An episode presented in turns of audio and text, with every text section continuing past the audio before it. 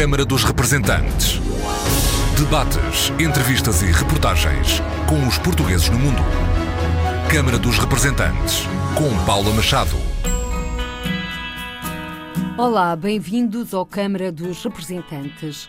Hoje, sob o signo do Dia Internacional da Mulher. Dia 8 de março, o Dia Internacional da Mulher, sendo que todos os dias deviam ser dia não apenas da mulher, mas da luta contra a violência, nomeadamente a violência doméstica ou íntima. Mas neste dia, em que a Organização das Nações Unidas assinala a importância da mulher na sociedade e a luta contra o preconceito, o Presidente da República quer falar delas, sabendo que não são as únicas vítimas, mas são as principais vítimas. Presidente da República, palavras no Dia Internacional da Mulher. No dia seguinte, somos todos iguais, homens e mulheres? E a resposta continuar a ser não, as comemorações fazem todo o sentido. Esta é a opinião das nossas convidadas, ambas conselheiras das comunidades portuguesas e dirigentes associativas, Luísa Semedo e Yolanda Banu Viegas. Luísa Semedo, ativista política, doutorada em filosofia,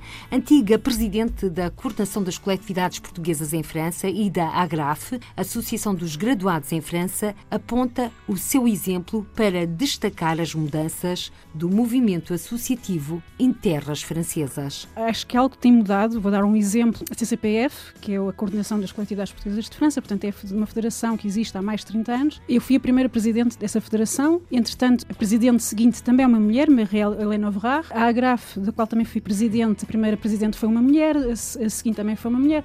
Ou seja, apesar de tudo, estamos a começar a tomar algum peso e para mim é muito importante esta, esta noção que é a noção da profissionalização, de especialização e de aceitarmos que somos capazes de fazer algo. Portanto, a partida, eu quando comecei, pensei, mas eu vou ser presidente de uma federação nacional, como é que é possível? Mas pronto, lance-me, logo se vê.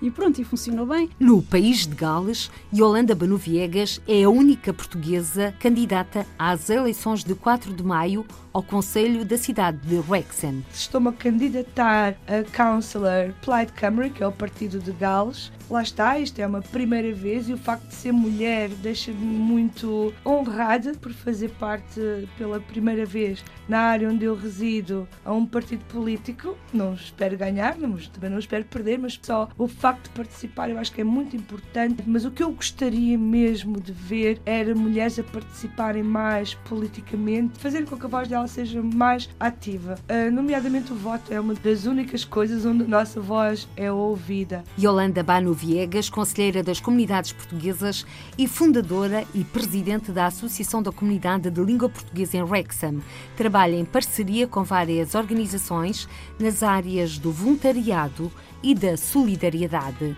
Nesta edição, vamos ainda viajar até aos Estados Unidos, ao encontro de Nelly Guimarães, presidente da Casa dos Açores da Nova Inglaterra, que no sábado vai assinalar o Dia Internacional da Mulher. Fique por aí. Luísa Semedo e Yolanda Bano Viegas, desde já agradeço a vossa presença em estúdio nesta edição do Câmara dos Representantes. São ambas conselheiras das comunidades portuguesas. Entre os conselheiros eleitos no primeiro Conselho das Comunidades Portuguesas em 1981, não havia uma única mulher. Atualmente são 12 as conselheiras eleitas. Como ambas avaliam esta situação quando se está no dia seguinte ao Dia Internacional da Mulher?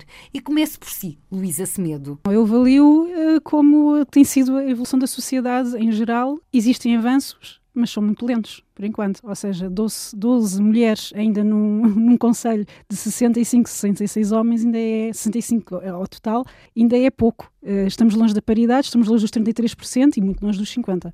Mas faz sentido, por exemplo, uh, Luísa Semedo, para si falar em cotas? Sim, claro, claro. As, as, cotas para mim são uma, uma solução temporária, ou seja, não é a solução ideal, mas é sem dúvida uma solução que permite rodar, se assim se pode dizer, e fazer com que as mulheres também se profissionalizem em certos domínios. Por exemplo, na, na, Assembleia da República, todos sabemos, se não houvesse a lei das cotas, haveria muito menos mulheres. Em todo o lado é assim. Portanto, as cotas são necessárias para dar um impulso, se assim se pode dizer. Depois, felizmente, esperemos que haja um momento em que já não sejam precisas as cotas, que seja simplesmente normal ter 50% de mulheres ou mais, pouco importa, mas uh, que seja uma, algo natural e não que tenha que ser imposto pela lei. Mas o facto de ser imposto pela lei não lhe cria, por exemplo, alguns constrangimentos? Não, não me, não me cria constrangimento nenhum, porque nós todos sabemos que os homens que estão no poder não são propriamente os mais, de todas as maneiras, mais qualificados. Não tem, acho que não tem nada a ver com a qualificação e as mulheres não estão lá só por causa das cotas, estão lá porque são as melhores e, felizmente, as cotas permitem-lhes chegar uh, mais longe. Ou seja, uma mulher, para ser eleita ou para chegar a um cargo de poder, precisa de dar mais provas que os homens. Ah, sim, sim. sim. Ainda claro, no século claro. XXI. Ainda no século XXI, precisa dar mais provas, depois tem que levar ainda com certos, como é que eu ia dizer, com certas reflexões, do estilo, vamos falar das, das, comunidades, por exemplo, das conselheiras, no último plenário, era gritante que os conselheiros eram os senhores conselheiros e as raparigas eram as meninas, as queridinhas, as lindinhas, ou seja, ainda há, há muito, muito a fazer. Ou seja, existe um paternalismo sim, entre os sim. vossos pares. Sim. E Holanda Banoviegas também sente esse paternalismo? Sinto, mas não ligo nenhuma, para dizer a verdade, porque estou habituada a, em Gales a trabalhar num, num ambiente onde a maioria são mulheres, o que é excelente, parece que estamos a trabalhar todas em, em sintonia e entendemos como é difícil e tornamos com que seja mais fácil entre nós. Por exemplo, temos uma organização que, que uh, com quem eu trabalho bastante, que é só mulheres, que, que, chamamos Women's Aid. Basta eu dizer, olha, não vou poder fazer isto esta hora porque tenho que ir buscar a minha filha à escola e depois tenho que fazer aquilo. Toda a gente entende que temos essas obrigações para além da nossa vida profissional. Mas, por exemplo, a questão das cotas. Acha que é uma boa solução para contornar o facto de ainda as mulheres não serem reconhecidas ou terem de dar mais provas que os homens para se candidatar a cargos, nomeadamente para o Conselho das Comunidades Portuguesas e a Assembleia da República? Bem, sinceramente, com ou sem cotas, eu acho que todas as mulheres devem perder o medo e devem uh, sentir-se com mais vontade e mais poder de irem mais além, independentemente dos trabalhos que já têm no dia a dia, que façam o melhor para poderem chegar e atingir os seus objetivos e irem sempre mais além. Se tiverem que entrar em competição com o mundo dos homens, porque é o que acontece no dia a dia. Não tenham medo, encham-se de coragem, com ou sem cotas, aconselho e recomendo a todas para, para seguirem o seu caminho mais além. Holanda Banoviegas, posso depreender pelas suas palavras que os obstáculos estão dentro das próprias mulheres, portanto são mentais também. Uh, por vezes sim, porque nós já crescemos a pensar que o lugar das mulheres é na cozinha, ia tomar conta dos filhos, ia, ia cozinhar para os maridos e etc. Ou seja, entre o frigorífico e o lava lava-louça. Exatamente. Se não for o caso. Mas entre o frigorífico e o lava-louça podemos ter um laptop e podemos co continuar ativas e, e, podemos desenvolver outro tipo de trabalhos para além daquela nossa bolha que é a nossa casa e os nossos maridos e o nosso dia a dia. E ter vida social também. Sem dúvida que é importantíssimo. Eu recordo-me que no plenário mundial do Conselho das Comunidades Portuguesas, a Luísa Semedo estava extremamente entusiasta. Estava enervada, estou sempre enervada, Paula. Não, estava entusiasta a defender o facto Sim. da igualdade de género e também Sim. de direitos, nomeadamente uh, junto da Secretária de Estado da Igualdade e Cidadania. Sim, porque há questões que raramente são tratadas. Pronto, a questão das mulheres, obviamente, já é uma questão que se trata por vezes só no dia 8 de março, não, não estou a tirar nenhuma indireta, só no dia 8 de março, enquanto é, é uma questão que deve ser tratada, tratada, todos os dias, não é? Mas também há outras questões que têm a ver com, a, com outra diversidade, não é só mulheres. Temos a questão de, de, pessoas como eu, que são mestiças e que têm origens diversas e que são portugueses. Temos eh, também as pessoas com, com deficiências temos os idosos, ou seja, há todo um leque de populações que são discriminadas por alguma forma ou que têm fraquezas específicas que devem ser uh, assinaladas e tratadas e que muitas vezes não são, não são representadas. E a questão está aí, ou seja, o Conselho, ainda temos um trabalho enorme a fazer para que hajam mulheres no Conselho, mas que ainda haja mais diversidade ainda, não somente de, de origens, de, de, idades, e é um trabalho ainda a fazer e, e penso que estamos a fazer. Nesse trabalho que ambas estão estão a fazer, já que ambas, a Luísa Semedo e a Yolanda Banoviegas, são dirigentes associativas. Esse foi um percurso que aconteceu nas vossas vidas, mas não quero deixar de referenciar, não quero deixar de passar em claro o facto da Luísa Semedo ter falado de pessoas diferentes. Não são o facto de serem portadoras de deficiência, porque todos nós podemos ser portadores de deficiência daqui por uns tempos, podemos ter um acidente claro. e a sociedade não está preparada para estas diferenças. É isso? Claro, não, a sociedade não está preparada, mas não está preparada, vamos lá ver, também não precisamos ser tão negativos. Muitas vezes não está preparada porque nós não estamos preparados para algo que não, que não vivemos. Não é? Precisamos muitas vezes passar por, pelas coisas, precisamos de viver para estar, para sermos sensibilizados para uma causa. E é por isso é que é importante ter diversidade num conselho deste género, porque são essas pessoas que terão uma voz diferente e, e que estarão mais sensibilizadas para certo tipo de questões que por vezes passam ao lado de toda a gente. E por isso é é aí que está a importância da representatividade. E já agora, Yolanda Banu Viegas, a que se dedica a Women's Aid? Tudo que seja relacionado com mulheres, que poderá ir desde a violência doméstica, problemas no trabalho, o que estamos aqui a falar eh, agora, os direitos das mulheres. Eh, muitas das mulheres com quem nós trabalhamos não sabem que hum, violência doméstica é ilegal, por exemplo, e não sabem o que fazer quando esses casos acontecem. E cabe-nos a nós explicar que onde nós residimos, isto é, é, no Reino Unido, é ilegal, existem serviços e apoios para pessoas que estejam nestas condições e não é aceitável de forma alguma. Muitas destas mulheres tornam a cometer os mesmos erros em voltarem para os seus parceiros e, continuarem a deixar com que estas situações aconteçam simplesmente porque já viveram, já passaram por isso enquanto crianças, pois os, a mãe e o pai já acontecia o mesmo, mas também a nível da sociedade onde cresceram, que sempre foi aceitável pela maioria de, pelas pessoas. No Reino Unido nós não deixamos com que coisas dessas aconteçam e sempre que nós temos conhecimento ou um, algum alerta, nós fazemos com que, que chegue a informação a essas uh, mulheres e fazer com que elas saiam desse ciclo vicioso. Existem muitos casos entre a comunidade portuguesa? Existe, principalmente quando os maridos, por exemplo, bebem o álcool é um dos casos mais graves que nós temos e depois lá está, no dia a seguir os, os maridos pedem desculpa e que não torna a acontecer, mas torna a acontecer no fim de semana a seguir, assim que recebem e gastam o dinheiro todo no álcool e depois lá está, não vai haver dinheiro para fazer as compras, nem para pagar a renda. Isso também é considerado violência doméstica. Há muitas formas de violência doméstica, nem todas passam pela parte física, também existe a violência doméstica psicológica. Que é a pior delas. Luísa Semedo, casos em França em que os portugueses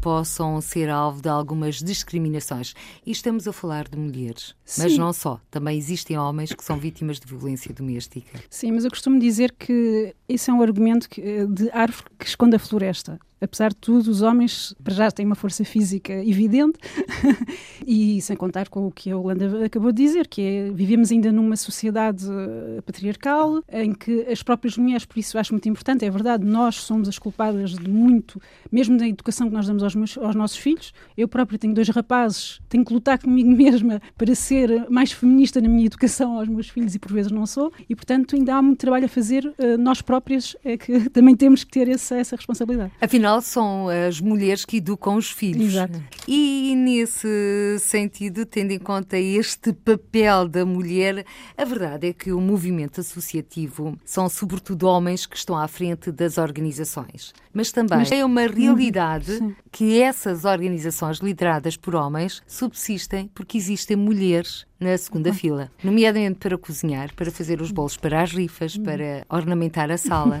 É isso que se passa. Sim, sim, sem dúvida, mas sinceramente acho, acho que algo tem mudado. Vou dar um exemplo. A CCPF, que é a Coordenação das Coletividades Portuguesas de França, portanto é uma federação que existe há mais de 30 anos. Eu fui a primeira presidente dessa federação. Entretanto, a presidente seguinte também é uma mulher, Marielle Helena Overard. A AGRAF, da qual também fui presidente, a primeira presidente foi uma mulher, a seguinte também foi uma mulher. Ou seja, apesar de tudo, estamos a começar a tomar algum peso e para mim é muito importante esta, esta noção que é a noção da profissionalização, de especialização e de aceitarmos que somos capazes de fazer algo. Portanto, a partida, eu quando comecei, eu pensei, mas como, eu vou ser presidente de uma federação nacional, como é que é possível? Mas pronto, lance-me, logo se vê. e pronto, e funcionou bem, mas... Porque é uma força da natureza, Luísa Semedo, conhece isso. A Luísa? não sei. É uma lutadora. Não, é, não sei. Não é preciso corar. Mas não, conhece mas é isso. Assim, e Holanda? Eu, sim, é assim. Eu vivi em Portugal, não é? nasci em Portugal e o meu pai era cabo-verdiano e, portanto, eu vivi logo à partida vários tipos de discriminação, assim se pode dizer. Discriminação, para já, racial, por não ser branca, 100% branca. Depois a discriminação da pobreza, porque era bastante, estava num bairro bastante pobre. Depois a discriminação por ser mulher. Ou seja, há vários tipos de discriminação e isso também te faz ser sensível, lá está, a discriminação com outros e com outro tipo. Então eu sempre preocupei, quer seja com outro, outras origens, a questão dos ciganos, que é uma questão tão importante em Portugal e aqui é uma, é uma pouca vergonha a sério, não há palavras para, para falar. A questão do, dos gays, há imensas questões que se tocam, na verdade, porque é, tudo é a mesma coisa, que é, é dizer os outros outros não são iguais a ti e os outros são inferiores a ti. E é exatamente este tipo de questões que fui encontrar na comunidade. Ou seja, nós imigrantes, é exatamente aquilo que sentimos. E acho muito engraçado ver aqui pessoas brancas, assim se pode dizer, ocidentais, e que dizem: Ah, mas nós somos vítimas de racismo. Para mim é assim uma coisa. E é verdade, é verdade. É nós somos vítimas de racismo de alguma forma enquanto imigrantes. Porque somos diferentes, somos inferiores. Porquê? Porque são imigrantes. Exato. É um estigma. Exato. Que com o passar do tempo, apesar de umas vezes ser minimizado, outras vezes não tanto,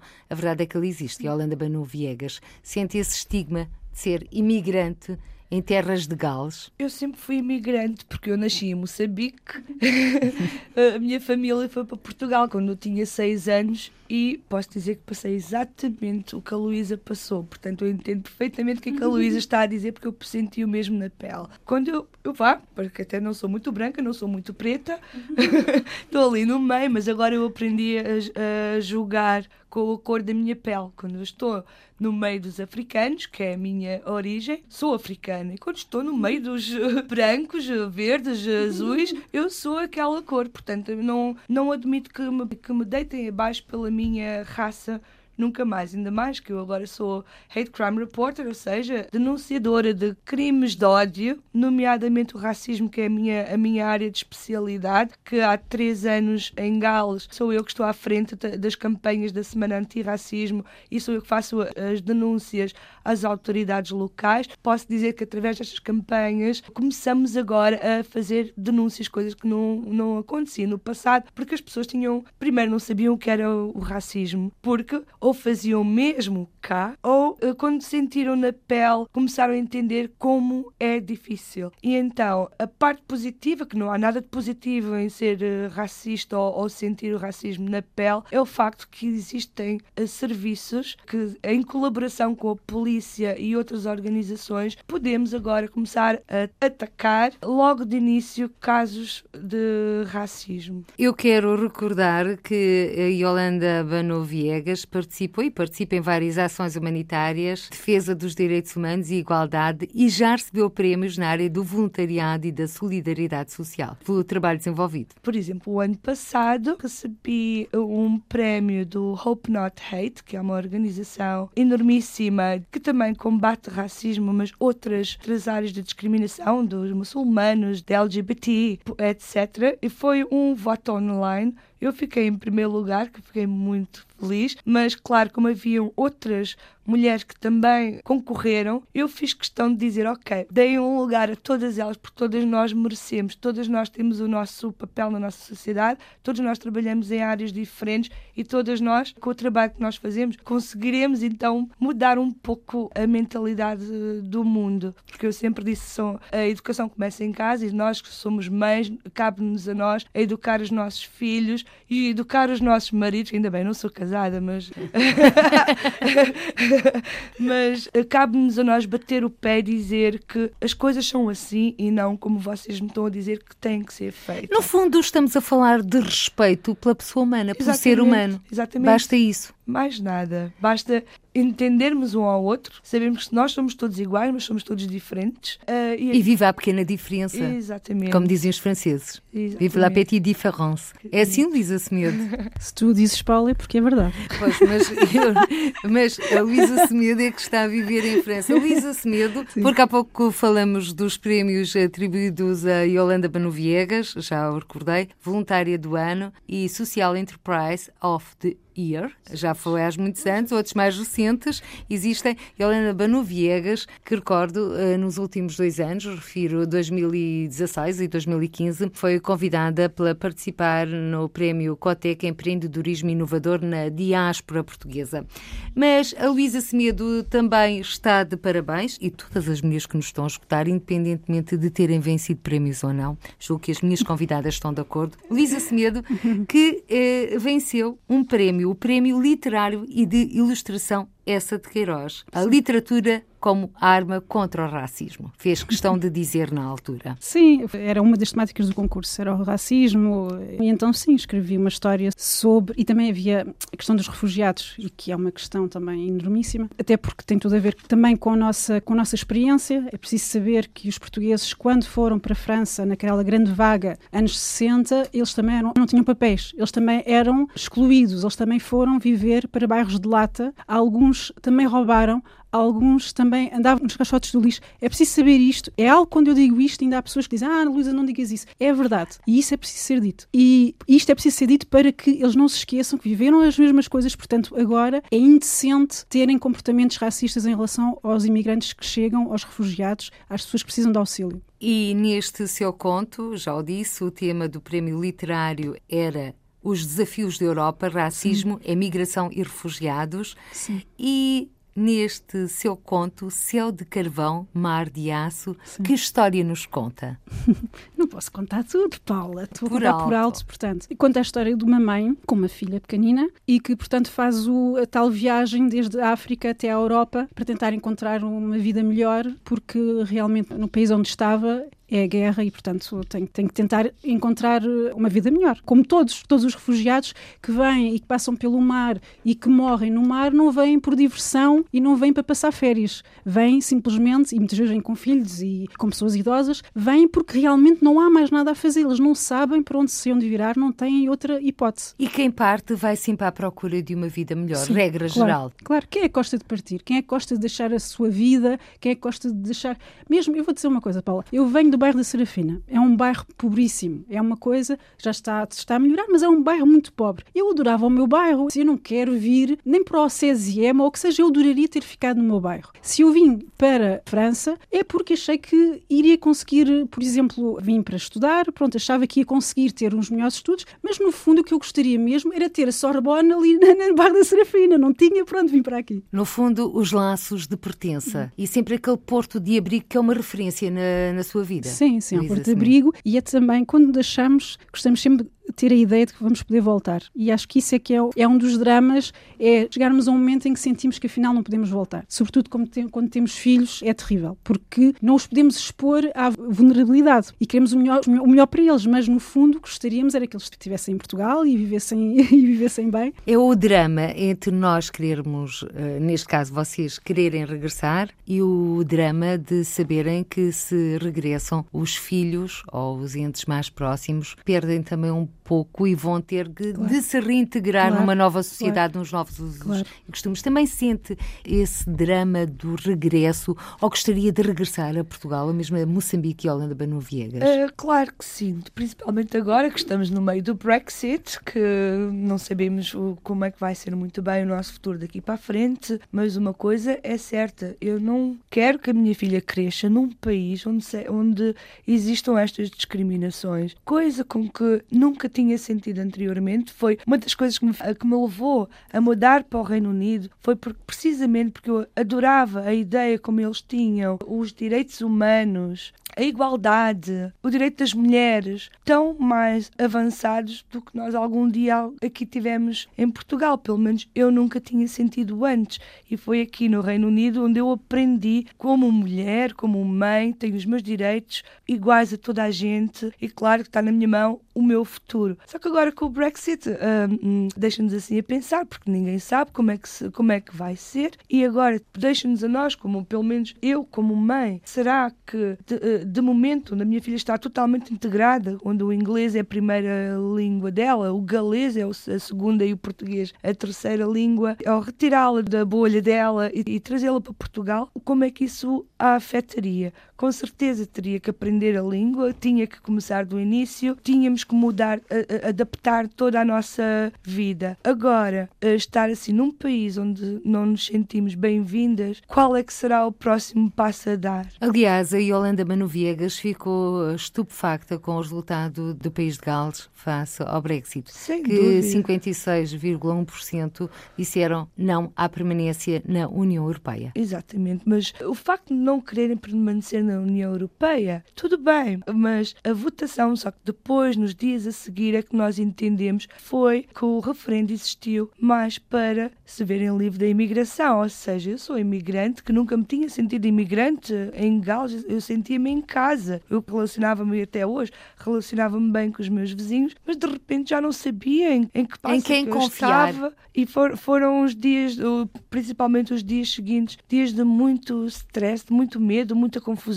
Claro que isso ainda continua, mas lá está, nem toda a gente, ainda foram 56, mas ainda temos os 40 e tantos restantes que estão do nosso lado, que nos apoiam, que sempre vieram ter connosco e disseram não se preocupem, nada vos irá acontecer, nós estamos aqui, vamos, vamos batalhar com vocês e etc. Mas, mas lá está, de repente, o nosso o mundo nosso como mundo, o conheciam caiu. Sem dúvida, mas como está acontecendo no Reino Unido, basta olhar para a América e estamos a França. A realidade é, nós vivemos num mundo muito incerto, ninguém sabe o futuro nem o dia da manhã. E isso, nós, como seres humanos, traz-nos uma incerteza e, e um medo tão grande, porque não me falo por mim, porque eu já sou adulta, já passei por tudo, mas nós temos as nossas crianças aqui e não sabemos que futuro é que elas vão ter. Luísa Semedo, esta também é uma questão que está a dominar as atenções em França, até porque estamos em ano de eleições. Exato. Nós temos, infelizmente, pelo menos dois partidos, dois candidatos, François Fillon e Marine Le Pen, que já anunciaram, tanto nos, nos programas como nos meetings, a sua adversidade pela diversidade. Ou seja, quer seja o Fillon, que é pela assimilação, ou seja, não considera que a diversidade seja uma riqueza, quer seja a Marine Le Pen, já conhecemos todo, todos o, o programa dela, que é a prioridade, o que ela chama a prioridade nacional. Eu, os meus filhos, estarão sempre abaixo, assim se pode dizer, de um francês francês, quer seja para a escola, quer seja na saúde, quer seja nos cuidados, quando se pensa nos idosos. Há imensas uh, situações que vão impactar os portugueses e os portugueses não têm essa noção. Nós falávamos há pouco com a, com a Yolanda sobre esta questão do Brexit e que havia portugueses que ainda não sequer se davam conta do que era o Brexit e em França é exatamente a mesma coisa. Ainda há portugueses que vão alegremente apoiar a Marine Le Pen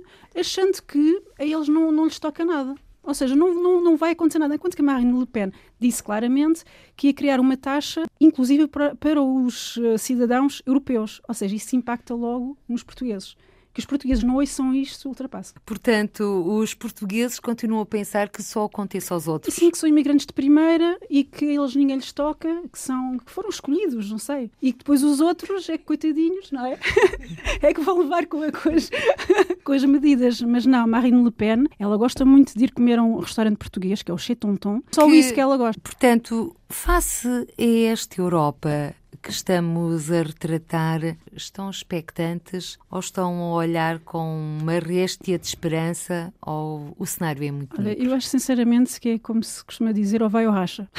ou seja, das duas uma, ou temos uma catástrofe, que é uma catástrofe se de repente, imaginemos, a Marine Le Pen passa, se a Europa vai abaixo, porque não tínhamos dúvidas que se a França sai do, da, da, União Europeia, a União Europeia vai abaixo. A Alemanha não vai fazer, o, não vai fazer o, a União Europeia sozinha. Portanto, isso já significa que os países se vão fechar, não é? Vai haver ali um. Eu não sei, eu tenho um medo incrível que isso aconteça. Ou então pode ser que haja de repente, não se sabe como, mas pronto, pode ser que haja um milagre, que as pessoas acordem, que realmente pensem: não, não é este futuro que nós queremos, nós queremos uma Europa de paz, uma Europa de solidariedade e, portanto, vamos votar nas pessoas que defendem estes valores. Porque é também uma questão de valores, não é só uma questão pragmática do eu quero o meu trabalho ou quero dar de comer aos meus filhos, que também é muito importante, mas também é uma questão de valores. E isso, enquanto nós não entendermos isto, não vamos a lado nenhum. Portanto, se as pessoas acordarem e perceberem que é uma questão de valores também, pode ser que saibam votar nas boas pessoas e que tenhamos talvez uma outra Europa, porque também é importante. É preciso dizer que também não chegamos aqui por acaso. A culpa não é só dos, dos populistas e da extrema-direita. A culpa é de todos, é uma culpa coletiva, porque mesmo os partidos de esquerda deixaram de escambar a Europa. O sonho europeu não se concretizou. Não, o sonho europeu não se concretizou e acho. Eu lembro-me bem do sonho europeu, porque eu nasci, eu sou dessa, dessa geração. Eu sou da geração Expo, era 92 ou 98, não me lembro, mas Expo assim, 98 em Lisboa. Sim, lembro que era o assim. O tema dos oceanos. A visão que nós tínhamos da Europa nesse momento era maravilhosa, era abertura ao mundo. E de repente tudo mudou, é impressionante. E os povos aprendem tanto mais quando se abrem ao exterior. Exato, uma riqueza, Paulo. E Holanda Manu Viegas está a assinar uh, com o que disse a Luísa com tudo o que a Luísa diz, uh, o facto de nós termos ganho coragem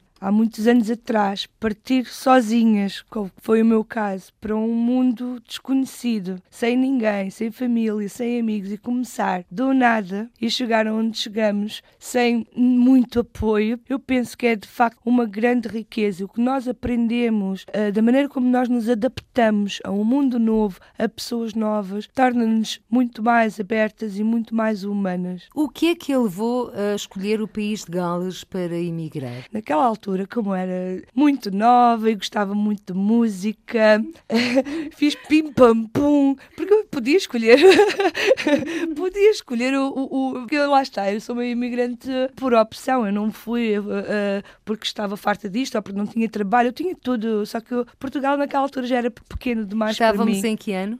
2001. Portugal já era pequeno para mim, eu acho que já tinha morado do norte a sul, já conhecia tudo e todos e continuo a manter os bons relacionamentos e decidi ir eh, para o Reino Unido, mas em princípio seria só por seis meses e lá vão 16 anos. A Luísa Semedo, porquê a França? É engraçado é. porque eu também fui em 2001. Já agora aproveito só para dizer que eu sou fã da Holanda. É só, é só queria, só queria.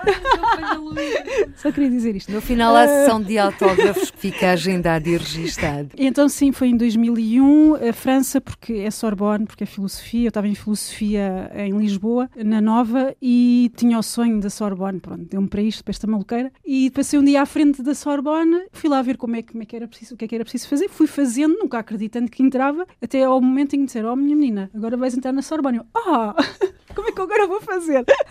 Mas pronto, lá entrei. Concretização depois, de sim, um sonho. É uma concretização do sonho. Porque eu já tinha uma ideia muito precisa do que queria fazer em filosofia. Eu queria fazer ética sem religião, algo de. Ética de, sem religião? Ética sem religião. Até tinha uma teoria de uma ética amoral.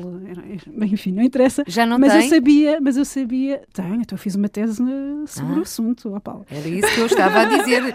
Tinha, Mas- tinha Não, mas só para dizer que hum, eu senti que em, em Portugal, na universidade onde eu estava, não, não teria essa liberdade. E de facto encontrei essa liberdade em França. E essa liberdade também de poder fazer o que quer que encontrou no país de Gales. Sem dúvida. Onde, aliás, luta pelo ensino da língua portuguesa. Sim. Levou um pouco da casa às costas. Levei tudo atrás e já temos tudo no sítio, estamos a, a- devagarinho, porque lá está, onde eu, onde eu resido não somos uma comunidade muito grande, somos um, cerca de 2 mil, mas lá está, estes 2 mil refletem-se pelo resto dos portugueses espalhados pelo mundo, as dificuldades que nós temos, todas as outras comunidades também as estão a passar e o facto de, de tudo que nós pretender, queremos e achamos que é importante para a nossa comunidade, sozinhas, aos pouquinhos estamos a chegar lá.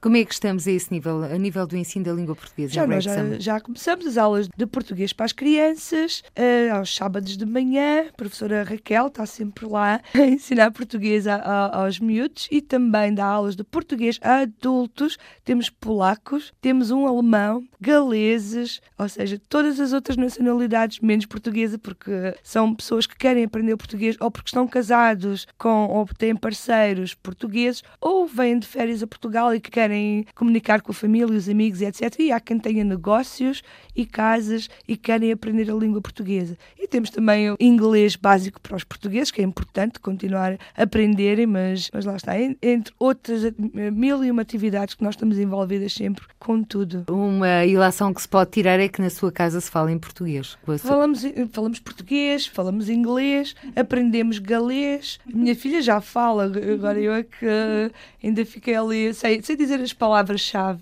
mas, mas o português é muito importante. Luísa Semedo, na sua casa, com os seus filhos, fala português?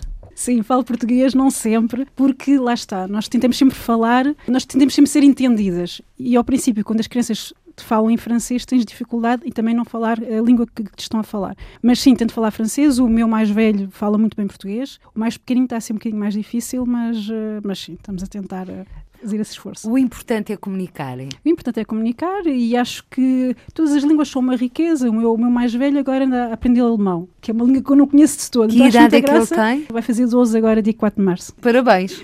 Apesar de já ter passado a data, podemos dar os parabéns aqui à Luísa Semedo, o mais novo, que idade tem? Tem 7, Daniel. E tem mais dificuldades no português? Sim, tem mais, porque também foi um momento em que eu vinha menos vezes a Portugal e também eu penso que aprendemos muito, eles aprendem muito as crianças com as outras, na verdade, com os primos. Mas eles frequentam aulas de português não, em França? Não, em Ivry, onde eu vivo, não há aulas de português, não existe. E aquela plataforma Português Mais Perto? Acha que pode ser um bom instrumento sim, para sim, os sim, estou para muito os seus interessada, preciso ver uh, qual é que é a efetividade do, da aplicação, mas uh, sim, estou, estou de facto interessada para os meus. Senhoras conselheiras Luísa Semedo e Holanda Banoviegas, defensoras dos direitos dos portugueses no estrangeiro, que sejam tratados como portugueses de cá e de lá, todos ao mesmo nível. A petição Também Somos Portugueses já deu entrada no Parlamento, que defende o voto eletrónico e o recenseamento automático. Esperam que na próximas eleições já possam votar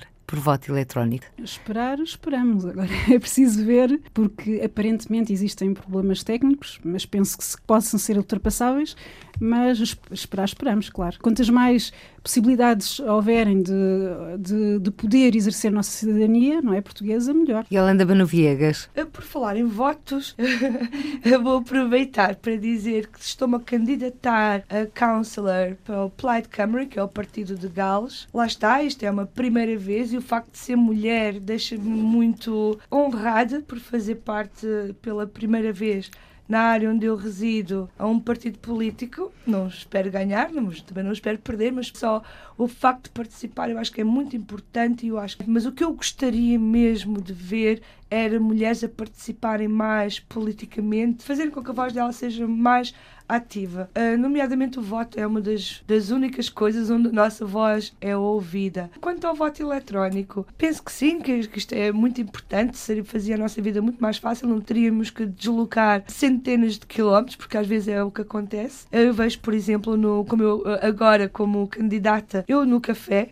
em Gales, eu consigo registar pelo meu telefone, basta o número da Segurança Social, o nome e a morada, e as pessoas ficam automaticamente registadas para votar. Passados uns dias recebem um papel em casa e decidem se querem votar ou por papel, depois mete-se no correio, ou irem presentemente a uma mesa de voto e votarem. Não é online, mas é muito simplificado. Portanto, se é possível fazer isso uh, em Gales, é possível fazer isso em Portugal e à volta do mundo, penso eu. E para quando são as eleições? Agora em maio. E também ficou surpreendida pelo convite que lhe foi endereçado. Sim, fiquei. Uh, uh... Convém referir que a Holanda Banoviegas teve este convite. Uh, na altura não quis falar sobre o mesmo, estava em reflexão e agora já está decidido. Fui eleita councillor também pela, pela localidade onde eu, onde eu resido, portanto já comecei a ter mais interesse, comecei a ter mais entusiasmo, comecei a perder o medo, porque o mundo da política foi coisa que nunca me interessou. Eu sempre achei que aquilo era para os homens e aquilo era uma seca. Um dia foi... depois do Dia Mundial da Mulher, e a Holanda Banu Viegas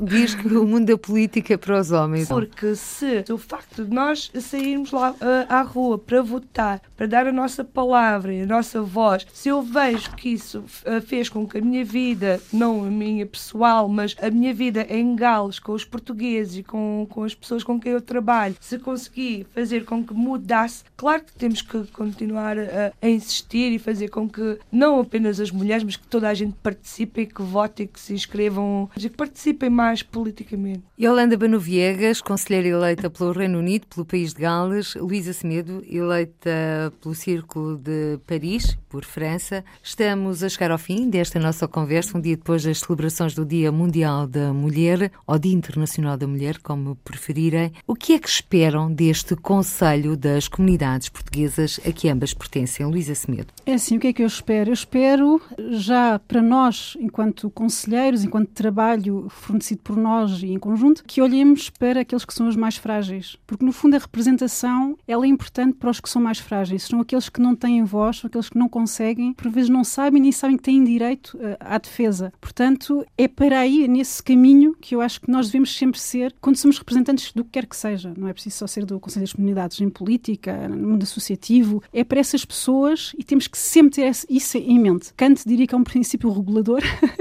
e, e, é isso. É isso que me move a mim e que espero que nos mova a todos. Yolanda Banu Viegas. Antes de ser conselheira, eu já fazia este trabalho. Portanto, é mesmo mais um nome e mais uma posição que tenho. Não vai fazer com que eu deixe de fazer o que já faço, que é precisamente o que a Luísa acabou de, de falar. Dar voz aos mais desfavorecidos, aos idosos, aos deficientes, aos desempregados, às pessoas que não sabem, não entendem as leis, não, não, conhecem, não conhecem bem, não se conseguem integrar. Então nós estamos lá para ajudar estas pessoas que têm mais carências sociais, que é o mais importante. Yolanda Banu Viegas e Luísa Semedo, ambas conselheiras das comunidades portuguesas e defensoras dos direitos humanos. Dar voz às comunidades e aos mais frágeis é a missão que chamaram a si. O Dia Internacional da Mulher foi assinalado um pouco por todo o mundo, mas será no sábado que a Casa dos Açores da Nova Inglaterra, nos Estados Unidos, vai assinalar a data com a presença da Secretária de Estado para a Cidadania e Igualdade, Catarina Marcelino. Nélia Guimarães, presidente da Casa dos Açores da Nova Inglaterra, bem-vinda a esta edição do Câmara dos Representantes. Apresente-nos então o programa destas comemorações do Dia da Mulher. Pois muito bem, nós, a Casa dos Açores da Nova Inglaterra, todos os anos faz questão de comemorar este dia. E nós fazemos questão de comemorar este dia porque, de facto, quando nos perguntam somos iguais, homens e mulheres, a resposta continua a ser não. Então, quando a, a, resposta continuar a ser não, nós vamos continuar a comemorar. E este ano vamos fazer uma conferência aproveitando a presença da Senhora Secretária de Estado para a Cidadania e Igualdade, a doutora Catarina Marcelino. Vamos tê-la cá a falar dessas, exatamente sobre isto. A conferência dela andará à volta de, precisamente dessas questões da igualdade das mulheres em Portugal e em todo o mundo. E também nós, Casa dos Açores, eh, quisemos saber um pouco o que é que pensam de mulheres e homens de diferentes áreas de atuação, de profissão, o que é que tinham a dizer. Então fizemos um pequeno vídeo, um pequeno vídeo de 20 minutos, mais ou menos. Recolhemos um, testemunhos dessas mulheres e homens dos Açores e aqui na nossa comunidade, e eu já vi, já tive a oportunidade de ver os, o vídeo dos Açores e também o de cá. O de cá foi o que eu fiz e é muito interessante ver o testemunho desses homens e mulheres a nível universitário, professoras universitárias, médicas, políticos, e vai ser muito interessante depois vermos e confrontarmos as conclusões, o que é que se pensa aqui na Nova Inglaterra, aqui em termos da, da nossa imigração, da comunidade e também nos Açores. Portanto, penso que vai ser um trabalho muito interessante de fazer. Nélia Guimarães, e nos testemunhos que recolheu, qual é a nota mais saliente? A nota mais saliente é que, de facto, existe, se falarmos em, em na igualdade de género em termos constitucionais, ela existe, é, é uma realidade, mas depois quando falamos dessa igualdade em termos reais, quando colocados em ação, não, continua a haver uma desigualdade a nível de trabalho, a nível da colocação do poder político, dos salários, portanto, há um longo caminho ainda a percorrer no sentido de efetivar este direito, esta igualdade que está na nossa Constituição, que é uma realidade, mas que depois não, não se executa. Outro testemunho interessante dado por uma socióloga dos Açores e que fala numa questão muito importante nos nossos dias de hoje é que jovens, nessa questão da violência uh, no namoro. Infelizmente, hoje em dia, apesar de toda a, evolução que, que, tivemos, da educação, esses jovens acham que isto da violência do namoro é algo normal, até acham que é um, uma demonstração de afeto, por exemplo. Esta foi uma das conclusões que, de facto, assustam-nos um pouco. Mas, basicamente, uh, tudo chega a uma conclusão que tem de haver o dia em que se tem que acabar de comemorar o Dia da Mulher, porque só assim é que já não existirá esta desigualdade. Mas há ainda um longo caminho a percorrer. Foi a conclusão a que quase todos chegaram. Apesar destas constatações que referiu, que são transversais a todas as sociedades, sente que existe uma maior ou menor discriminação entre a comunidade portuguesa aí na Nova Inglaterra, no que se refere ao género? Tal como acontece em todo o lado, também, aqui também temos os mesmos problemas, não é? As mulheres também têm que trabalhar duas vezes mais, querem ter uma carreira profissional, para além disto, têm toda a carga da gestão familiar, não é? E da família. É o mesmo cenário, não podemos dizer que que seja uh, diferente. Agora, se olharmos para a mulher soriana aqui na nossa comunidade, em relação à soriana que vive nos Açores, infelizmente temos ainda um caminho maior a, a percorrer. A mulher açoriana está mais aberta, pronto, adquiriu uh, uma outra visão do mundo, que ainda a mulher uh, da comunidade não fez, não todas, mas há ainda um caminho a percorrer neste sentido. A mulher açoriana na imigração está mais dentro do, da sua concha, portanto, ainda não está muito alerta para certas questões. É diferente da percepção que, que temos e vemos hoje na mulher açoriana que está aberta e que está a uma visão mais europeia, mais dos seus direitos e, de tudo isso. Em contraciclo está exatamente a Nélia Guimarães.